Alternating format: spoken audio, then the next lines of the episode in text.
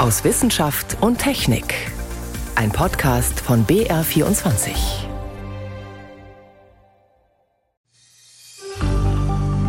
Wenn wir ganz normale Landrasse-Schweine, also Schweine, die für die landwirtschaftliche Produktion genutzt werden, verwenden würden, wären die Organe selbst für den Menschen viel zu groß. So beschreibt der Wissenschaftler Eckhard Wolf eines der vielen Probleme, wenn man Organe verpflanzen möchte, die von einem Tier stammen, in diesem Fall von einem Schwein. Wo die Forschung bei dieser sogenannten Xenotransplantation steht, dazu später mehr.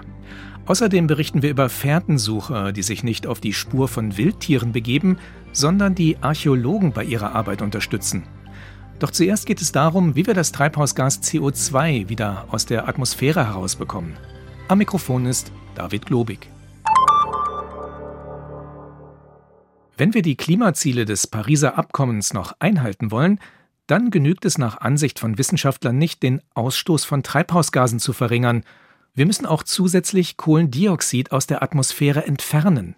Auf Englisch spricht man von Carbon Dioxide Removal oder kurz CDR.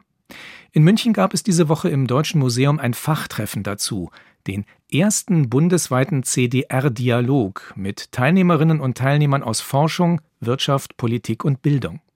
Federführend waren dabei Forscherinnen der Ludwig-Maximilians-Universität München. Susi Weichselbaumer berichtet. Das Ziel ist klar, sagt Julia Pongratz, Professorin für Geographie an der Ludwig-Maximilians-Universität München und Mitveranstalterin des Dialogs. Weit mehr CO2 als bisher muss raus aus der Atmosphäre und fix gebunden werden. Die CO2-Entnahme aus der Atmosphäre ist ja ein relativ neues Feld, aber ist integraler Bestandteil der Klimapolitik, weil wir uns ja mit dem Paris-Abkommen dazu verpflichtet haben, unsere Restemissionen zu kompensieren. Allerdings, wie solche Entnahmetechnologien aussehen könnten, dazu gibt es verschiedene Vorschläge. Rund 150 Teilnehmende aus Forschung, Wirtschaft, Politik und Bildung sind deshalb in München zusammengekommen, um zu diskutieren, welche Maßnahmen sind sinnvoll für Deutschland. Da gibt es beispielsweise den Klassiker Wälder aufforsten, Bäume speichern beim Wachsen CO2 oder ein anderer Ansatz, Biomasseplantagen. Dahinter steckt die Idee, den Wald nicht stehen zu lassen, sondern die Biomasse abzuholzen und in Kraftwerken zu verbrennen. So entsteht Strom. Die Abgase werden dann nicht in die Atmosphäre gepumpt, sondern landen in geologischen Speichern. Dafür würde man jedoch keine Wälder anbauen, wie wir sie kennen, sondern schnell wachsende Pflanzen wie Elefantengras, Pappeln oder in den Tropen Eukalyptus. Die lassen sich alle fünf bis 15 Jahre ernten. Problem, es braucht dafür riesige Anbauflächen und jede Menge Wasser, erklärt Andreas Oschlies vom Geomar Helmholtz Zentrum in Kiel. Der Wasserbedarf wird sich wahrscheinlich verdoppeln im Vergleich zum heutigen Wasserbedarf. Auch an rein technischen Methoden der CO2-Entnahme wird getüftelt. Erste Firmen bauen schon Pilotanlagen. Zum Beispiel riesige Ventilatoren, die Luft ansaugen und das CO2 in Filtern festhalten, um es anschließend zum Beispiel unter die Erdoberfläche zu pressen. Aber, gibt Christoph Gebald von der Firma Climeworks zu, noch ist der Aufwand enorm. Um ein Prozent der globalen Emissionen mit unserer Technologie aus der Luft zu holen, bräuchten wir 250.000 Anlagen. Die obendrein teuer sind. Überhaupt stehen unterm Strich bei den meisten Ideen in Sachen CO2-Entnahme noch dick die Faktoren Aufwand und Kosten. Deshalb braucht es einen gesellschaftlichen Dialog in Deutschland darüber, für welche Maßnahmen sich entscheiden, betont die Münchner Geografin Julia Pongratz. Schließlich sei das Ganze nicht nur ein politisches Thema. Dann ist aber auch eine Umgestaltung der Landschaft natürlich damit einhergehend. Wie stark hängt dann eben auch wieder davon ab, für welche Methoden wir uns entscheiden. Und dann ist natürlich auch eine Frage der Finanzierung. Auch öffentliche Gelder werden sicherlich ähm, hineingehen in Investitionen, um Methoden zu entwickeln, die jetzt akut noch nicht ökonomisch sinnvoll sind, aber die wir vielleicht in zehn Jahren brauchen. Bei dem Treffen jetzt mit Vertreterinnen und Vertretern aus Wissenschaft, Bildung, Politik und Verbänden, wie etwa dem Bauernverband, will man keine Methoden gegeneinander ausspielen. Forstwirtschaft gegen Technologie oder so, sagt Pongratz. Alle haben Risiken, haben begrenztes Potenzial. Wir werden uns auf alle in gewissem Maße verlassen müssen. Und dann ist es auch spannend, weil ja vielleicht die Methoden sich auch gar nicht so ausschließen. In der Landwirtschaft etwa könnte man weniger pflügen. Dadurch bleibt CO2 im Boden. Zusätzlich ließe sich Pflanzenkohle ausbringen als Dünger. Auch die bindet CO2. Genauso wie Dünger aus Gesteinsmehl. Ob solche Kombimaßnahmen die CO2-Bilanz verbessern und womöglich die Böden sogar fruchtbarer werden lassen, das gilt es noch zu untersuchen und zu besprechen. Welche Möglichkeiten wir haben, CO2 aus der Atmosphäre zu entfernen, das war ein Beitrag von Susi Weichselbaumer. Im Nordwesten von Namibia gibt es eine Gegend, in der man schon Tausende von Felsbildern entdeckt hat. Menschen aus der Steinzeit haben sich dort verewigt, indem sie auf Felsplatten gemalt oder etwas hineingeritzt haben. Eine große Sandsteinwand hat den Forschenden hier bislang Rätsel aufgegeben. Dort sind viele Abdrücke von Tierhufen, Tatzen und Vogelkrallen dargestellt. Dazwischen erkennt man auch Fußspuren von Menschen. Außerdem sind komplette Umrisse von Tieren zu sehen. Um mehr über die jahrtausendealten Bilder herauszubekommen, haben sich die Forschenden nun Unterstützung geholt. Und zwar von Experten, die normalerweise nicht an Universitäten und wissenschaftlichen Instituten arbeiten. Traditionelle Fährtenleser aus Namibia. Und die konnten ihnen tatsächlich helfen. Mehr dazu von Jenny von Sperber. Angefangen hat die Zusammenarbeit mit den afrikanischen Fährtenlesern in Höhlen, als Andreas Pastors von der Uni Erlangen prähistorische Fußabdrücke in Frankreich untersucht hat. Menschliche Fußabdrücke. Die Wissenschaftler hatten natürlich ihre Vermutungen und Theorien, was die unterschiedlichen Abdrücke alles Spannendes zeigen würden. Aber als sie die Abdrücke den Fährtenlesern aus Namibia gezeigt haben, haben die sie teilweise ganz anders gedeutet. Das beste Beispiel, wo sich die Forschung geirrt hat, ist in der Höhle Tuc de Doubert. Das ist eine Höhle in den Pyrenäen. Und ganz am Ende befinden sich zwei skulptierte Lehmfiguren. Die sind etwa 17.000 Jahre alt. Und 20 Meter entfernt ist eine Fläche und dort haben die Menschen eben den Lehm beschafft, aus dem die späteren Figuren geformt wurden. Und man findet dort 180 Fußabdrücke, meistens nur Fersen. Und die meisten Forscher haben dort vermutet, dass hier rituelle Tänze stattgefunden haben. Und die Fährtenleser haben sich das angeschaut und die haben gesagt, nein, hier hat keiner getanzt, das würde ganz anders aussehen, sondern hier sind Menschen einfach nur hin und her gelaufen und zwar hin ohne zusätzliches Gewicht zu dieser Lehmentnahmegrube, haben dann dort Lehm herausgehoben, sind dann denselben Weg wieder zurückgegangen und haben dann eben Fußabdrücke hinterlassen, die fünf Zentimeter tiefer in den Untergrund eingehen. Häufig waren die Erklärungen der Fährtenleser viel einfacher und alltäglicher als die Vermutungen der Wissenschaftler. Dann hat der Prähistoriker die Fährtenleser in noch ein weiteres Projekt mit eingebunden. Mit seinem Kollegen Tillmann Lenzenerz von der Uni Köln wollte er eingravierte Trittspuren analysieren, die in Namibia auf Steinplatten entdeckt worden waren, also prähistorische Kunst. Bis dahin hatte die Forschung sich nur mit den Tierbildern in dieser Felskunst befasst, Umrisse von Giraffen und Elefanten zum Beispiel. Aber die sehr konkret dargestellten Fußspuren hatten die Wissenschaftler nur als eine Art abstraktes Zeichen katalogisiert und nicht weiter untersucht. Bis jetzt. Wir sind zu fünft in der Regel, Herr Lenzenerz und ich, plus drei Fährtenleser, mit denen wir zusammenarbeiten, zwei in unserem Alter, Mitte bis Ende 50 und ein jüngerer. Die zwei älteren sind zertifizierte Fährtenleser, die den höchsten Grad an Fährtenlesekunst haben und der Jüngere, der eben sehr gut Englisch spricht, das ist unser Dolmetscher und der kann zwar auch Fährten lesen, aber nicht auf so einem hohen Niveau. Wenn das Team vor so einer Felskunststelle ankommt, dann diskutieren erstmal die drei afrikanischen Experten, die San, miteinander. Die sprechen ihre Heimatsprache, Jutwa. Ich kann leider diese Klicklaute überhaupt nicht. Solange ich das schon versucht habe, ich habe es aufgegeben. Mit Stöcken und Laserpointern zeigen die drei beim Diskutieren auf die unterschiedlichen Bilder an den Wänden. Über Spuren diskutieren, das gehört für sie zum Alltag. Sie leben nämlich in einem Gebiet Namibias, wo sich die Menschen noch von der Jagd mit Pfeil und Bogen ernähren dürfen und deshalb vom Pferdenlesen abhängig sind. Es heißt, sie könnten jeden einzelnen Dorfbewohner an seiner Fußspur erkennen. Manche Fährtenleser arbeiten auch für Touristen, die auf Trophäenjagd gehen, oder für die Armee.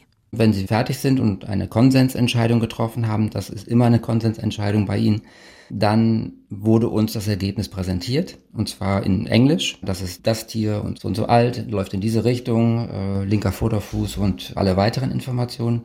Und wenn Sie unsicher sind oder etwas nicht wissen, dann sagen Sie einfach nothing to say, also nichts dazu zu sagen. Und tatsächlich konnten die drei Fährtenleser den Wissenschaftlern auch bei der Felskunst helfen.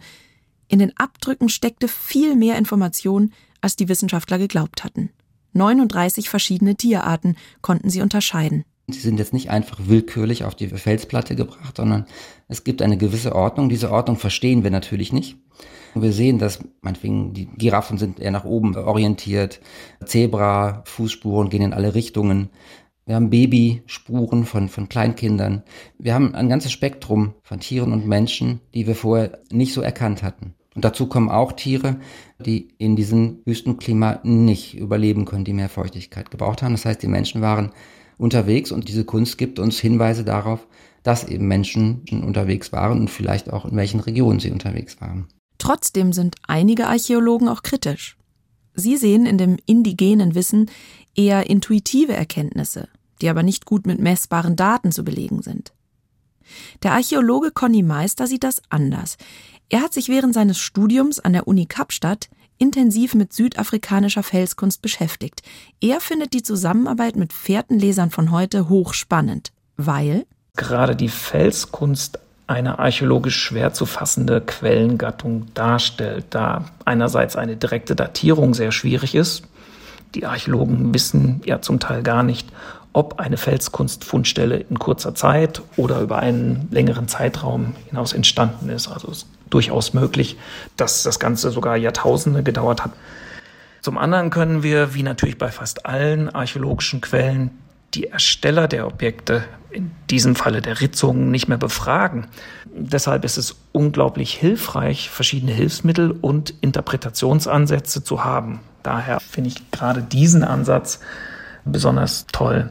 Pastors selbst hat die ungewöhnliche Zusammenarbeit oft zum Nachdenken gebracht. Die Suns machen den Archäologen ein wenig vor, wie viel Information drin steckt und wie viel Unwissen sie eigentlich haben. Sie stellen ihnen einen Spiegel vor, dass sie sich mit Dingen beschäftigen, wo sie eigentlich keine Ahnung von haben. Und trotzdem wollen seine Kollegen und er sich diese Ahnung erarbeiten. In Zukunft möchte Pastor sich dabei wieder auf die französischen Höhlen konzentrieren und vielleicht bekommt er auch dafür wieder Hilfe aus Namibia. Aus Frankreich werden wir 3D-Modelle von Fußabdrücken mitnehmen nach Namibia, um mit den Fährtenlesern darüber zu sprechen, ob sie mit 3D-Modellen was anfangen können, ob sie die verstehen, genauso verstehen wie das Original eine Kompromisslösung, weil gerade der Kontext für die Fährtenleser entscheidend ist. Mit Fotos oder Modellen, die den Kontext ausblenden, könnten sie nicht viel anfangen, vermutet er. Vielleicht macht ja genau das die neue Perspektive so wertvoll. Die Fährtenleser vermessen keine Einzelteile, wie unsere Wissenschaftler. Sie lesen in größeren Zusammenhängen. Fährtenleser helfen Archäologen und Paläontologen. Jenny von Sperber berichtete. Sie hören BR24 am Sonntag aus Wissenschaft und Technik. Heute mit David Globig.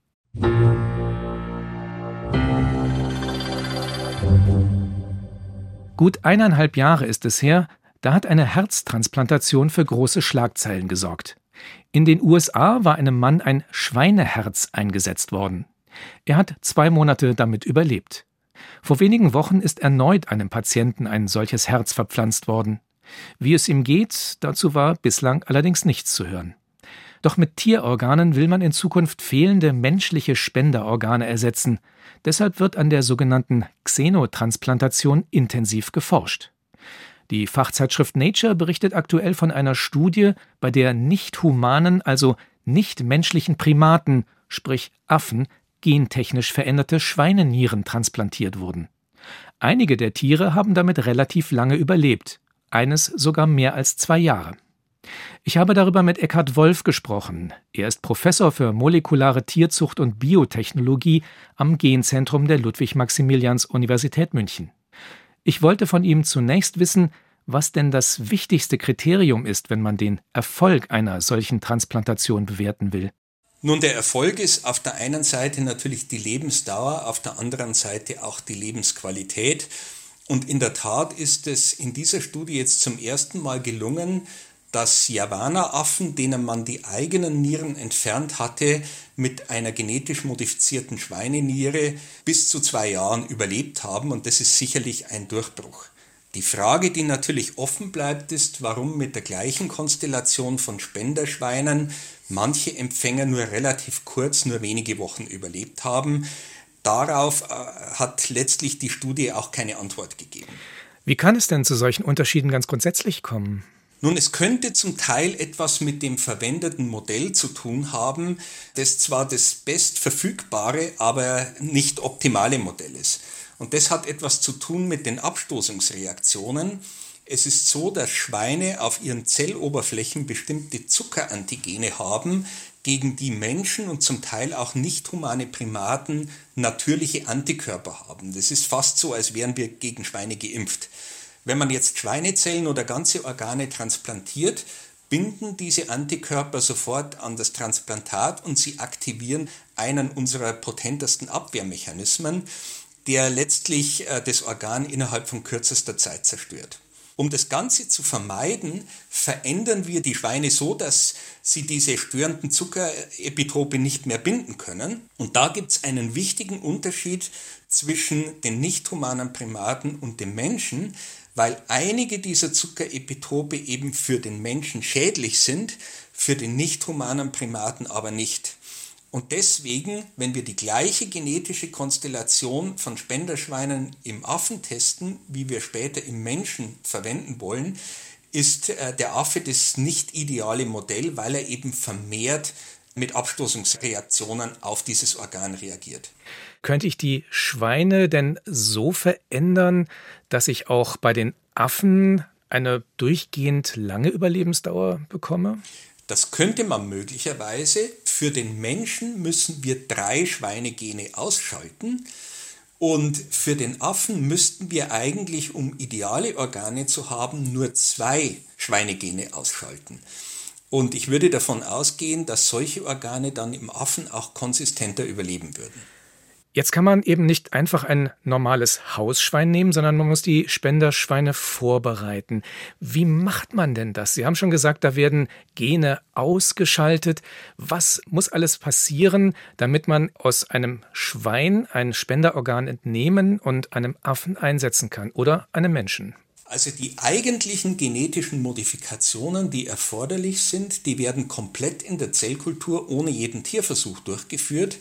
Wir können dann auch bereits in der Zellkultur testen, ob alle Modifikationen korrekt sind. Und erst wenn das abgeschlossen ist, verwenden wir die Zellen als Kernspender für das Klonen nach der Dolly-Technik, um aus den gezielt genetisch modifizierten Zellen die entsprechenden Schweine zu erzeugen. Und die können dann in aller Regel über Zucht weitervermehrt werden und dann als Organspender dienen. Aber wie bekomme ich diese Modifikationen hin? Was ist mein Werkzeug? Das Werkzeug dafür ist die Genschere CRISPR-Cas. Das ist letztlich ein Enzym, eine Nuklease, die das Erbgut schneiden kann und mit Hilfe sogenannter Guide-RNAs sind wir in der Lage, diese Nuklease an die richtige Stelle im Genom zu führen. Und das kann man sogar für mehrere Gene gleichzeitig machen. Wenn ich mir jetzt einen Affen anschaue oder Menschen und im Vergleich dazu Schweine. Von der Körpergröße her gibt es da ja durchaus Unterschiede. Passt denn da überhaupt die Größe der Organe? Das ist ein sehr wichtiger Aspekt. Wenn wir ganz normale Landrasse-Schweine, also Schweine, die für die landwirtschaftliche Produktion genutzt werden, verwenden würden, wären die Organe selbst für den Menschen viel zu groß. Und deswegen setzen wir zum Beispiel auf die sogenannten Auckland Island Pigs. Das ist eine kleinere Schweinerasse mit einem maximalen Körpergewicht von 90 bis 100 Kilo. Das passt äh, ganz gut zum Menschen. Die Schweine, die verwendet wurden für die kürzlich publizierte Studie, das ist auch eine Minipig-Rasse, die sogenannten Yucatan-Minipigs, die auch etwa diese Größe erreichen, die allerdings den Nachteil haben, dass bei dieser Rasse häufig Defekte in der Herzscheidewand auftreten. Jetzt gibt es in Baltimore erneut einen Patienten, der ein Schweineherz transplantiert bekommen hat. Wie groß ist denn der Unterschied zwischen einer transplantierten Niere von einem Spenderschwein und einem transplantierten Herzen? Also in den präklinischen Experimenten, das heißt in Transplantationen auf Paviane, sind die Ergebnisse nach der xenogenen Herztransplantation bislang konsistenter als bei der Nierentransplantation. Vom Spektrum der genetischen Veränderungen, die erforderlich sind, um vor der Abstoßung zu schützen, ist es relativ ähnlich. Aber wie kommt es zu diesem Unterschied zwischen Niere und Herz? Das ist bislang nicht wirklich geklärt und auch die neue Publikation, die gibt darauf keine ganz klare Antwort. Es gibt äh, Spekulationen, dass es etwas tatsächlich mit dem Modell zu tun haben könnte. Die verwendeten Javana-Affen sind nicht äh, wirklich das optimale Modell, aber ein besseres gibt es nicht. Und es könnte auch etwas damit zu tun haben, dass man für diese Studie geklonte Schweine verwendet hat. Und das Klonen an sich birgt äh, den Nebeneffekt, dass es zu einer großen epigenetischen Variabilität kommt. Epigenetisch bedeutet, dass die Struktur der DNA im Zellkern verändert ist und das kann die Aktivität von Genen beeinflussen und könnte auch daran beteiligt sein, dass die Ergebnisse relativ variabel waren. Schweineorgane für Affen und Menschen. Wie weit ist man bei der Xenotransplantation? Das waren Auskünfte von Eckhard Wolf vom Genzentrum der LMU München.